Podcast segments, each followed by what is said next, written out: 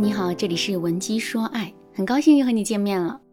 很多男人啊，明明已经到了适婚的年龄，身边也有适合结婚的对象，可他们却从来不上心结婚的事情，这到底是为什么呢？上节课啊，我通过学员小一的案例，给大家分析了其中的两个原因：第一，担心婚后的压力；第二，男人还没想好我们是不是他理想中的结婚对象。那知道了原因之后，我们该怎么解决这个问题呢？首先，我先来给大家分享几个错误的做法，大家可以根据下面的内容进行自查。如果你也犯了类似的错误，一定要及时添加微信文姬零五五，文姬的全拼零五五，在导师的帮助下来进行补救。那第一个错误做法就是频繁的在男人面前暗示结婚的话题。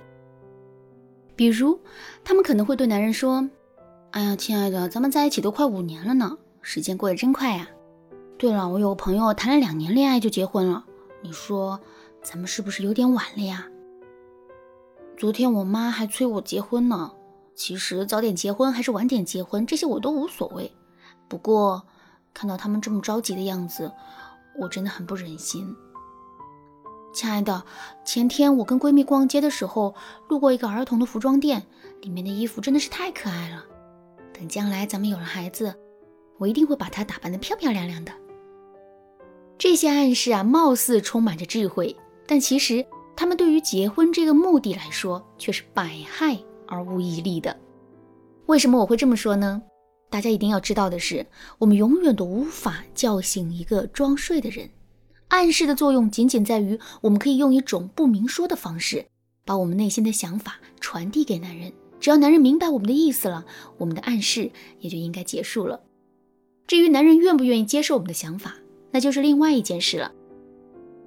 如果男人读懂了我们的暗示，可是却并没有给到我们回应的话，这就证明他并不愿意接受我们的想法。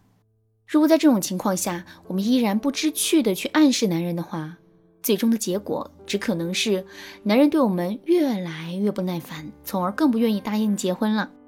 所以呢，学会点到为止，适当的多给男人一些空间和时间，整个局势反而会变得越来越好。第二个错误做法是借他人之口逼婚。当我们使尽了浑身解数，可是却依然无法说服男人的时候，我们很容易会想到借助身边的人的力量来帮我们催婚。虽然我们这么做的目的很单纯，就是想尽快得到一个明明白白的结果，可是站在男人的角度来说，这件事情的性质却会完全不同。把两个人之间的感情问题公之于众，让外人来评头品足。男人会觉得自己的自尊受到了严重的伤害。另外，我还要知道的是，在结婚这件事情上，男人的压力本来就很大。现在好了，不但我们在催婚，周围的人也都在逼他。这样一来，男人的压力就更大了。当一个人的内心充满压力的时候，他势必会想着去发泄。冲谁发泄呢？这所有的压力源头啊，都是我们。所以呢，男人很容易把心里的怨愤全都发泄在我们的身上，而这显然是会伤害到两个人之间的感情的。第三个错误做法，用说狠话的方式来逼婚。很多姑娘在数次逼婚不成之后，很容易会孤注一掷，用撂狠话的方式来跟男人要一个痛快话。比如，他们可能会跟男人说：“再给你一周的时间考虑，一周之后再没有结果，我们就分手吧。”今天你必须给我一个痛快话，如果你愿意，我们就结婚；要是不愿意，我们就分手。这样的狠话说起来当然很痛快，可是我们有没有想过，说完这些狠话之后呢？好一点的结果是，男人迫于无奈答应跟我们结婚了。可是，这种以不情不愿开始的婚姻，真的是我们想要的吗？另外，如果男人没有妥协呢？我们该如何收场？如果男人因此觉得我们一点都不理解他、体谅他，最后真的跟我们分手了，这个时候我们又该怎么办呢？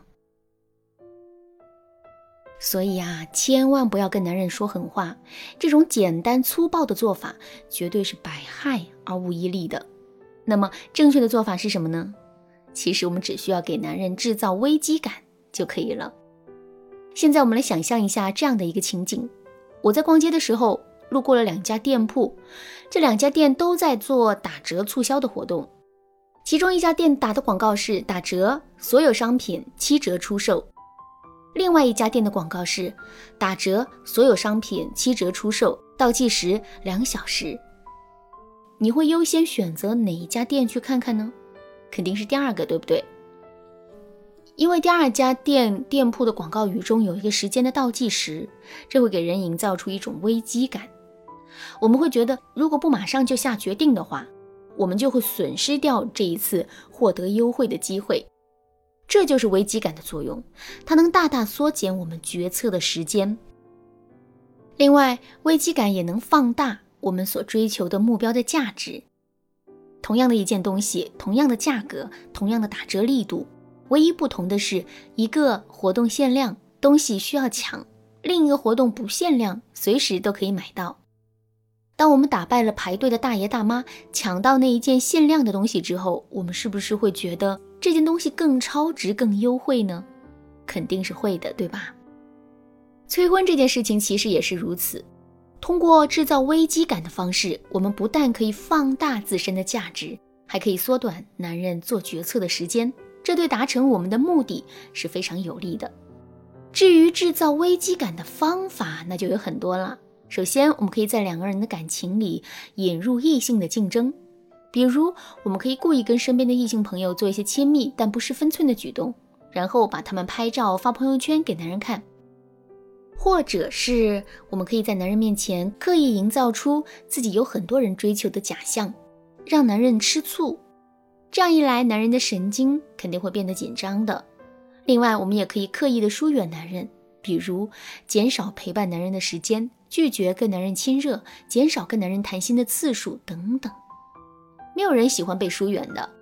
当男人感觉到自己被疏远之后，他的心里啊肯定会浮想联翩。这样一来，我们的目的就达到了。当然啦，给男人制造危机感的方法呀还有很多。另外，除了制造危机感之外，我们还可以通过欲擒故纵法、差异对比法等方式来达成我们催婚的目的。想知道这些具体该怎么操作吗？你可以添加微信文姬零五五，文姬的全拼零五五，来获取导师的针对性指导。好啦，今天的内容就到这里了。文姬说爱，迷茫情场，你得力的军师。